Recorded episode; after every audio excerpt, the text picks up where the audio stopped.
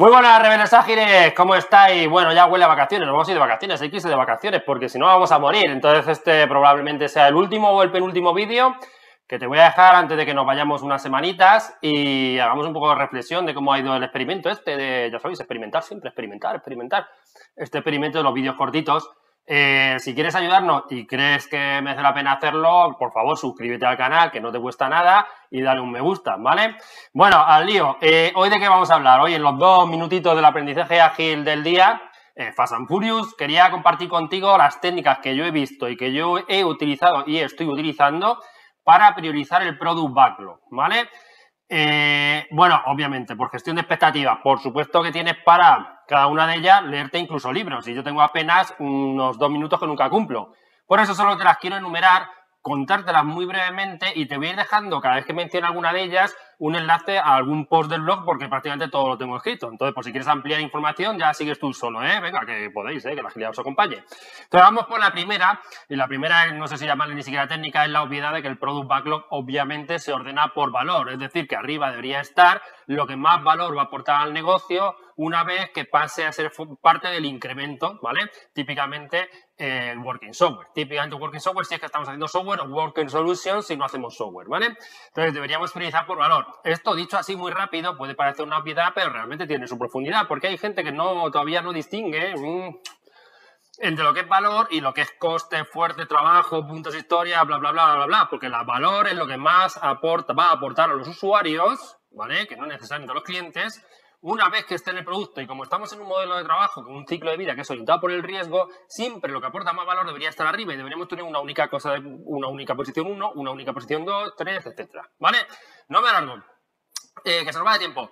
Segunda técnica que yo me miraría sería Moscow. Bueno, también una cosa que te digo, ¿eh? Ahí tienes ahí el link, como siempre. Como te he dicho, cada una de ellas, Moscow es un acrónimo que dice que esto es M de must, S de should, C de could y W de WOND, no lo haremos, ¿vale? Más son las características ITEN súper importantes. Estos son los más importantes. Los Q, los, los sub, perdón, los que podrían, eh, los, los que deberían. O sea, obligatorios deberían, podrían y no deberían estar, ¿vale?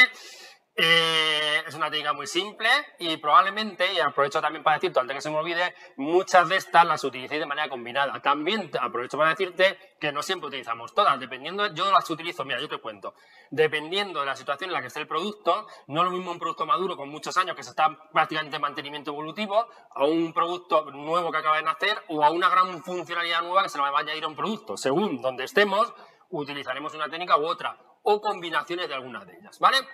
Bueno, tenemos Moscow, que nos ayuda a hacer esa reflexión. Eh, luego tenemos Kano. A ver, Kano es un modelo bastante profundo, ¿vale? Es de un tipo que se llama Noriaki Cano del año 84. Aquí te dejo un post si quieres ampliar porque te digo, es un modelo bastante profundo, no aplica a todos los productos, por supuesto, pero es muy profundo y muy interesante y curioso de leer, ¿vale?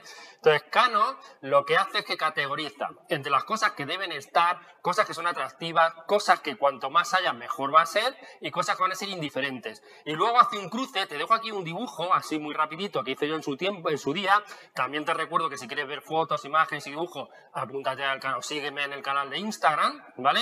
Y entonces lo que hace es una reflexión que incluso te llega a recomendar, y hay mucha gente que ha trabajado en Cano, y también te digo que la mayoría de estos obviamente los hemos utilizado en agilidad, pero no son nativos de agilidad, por supuesto.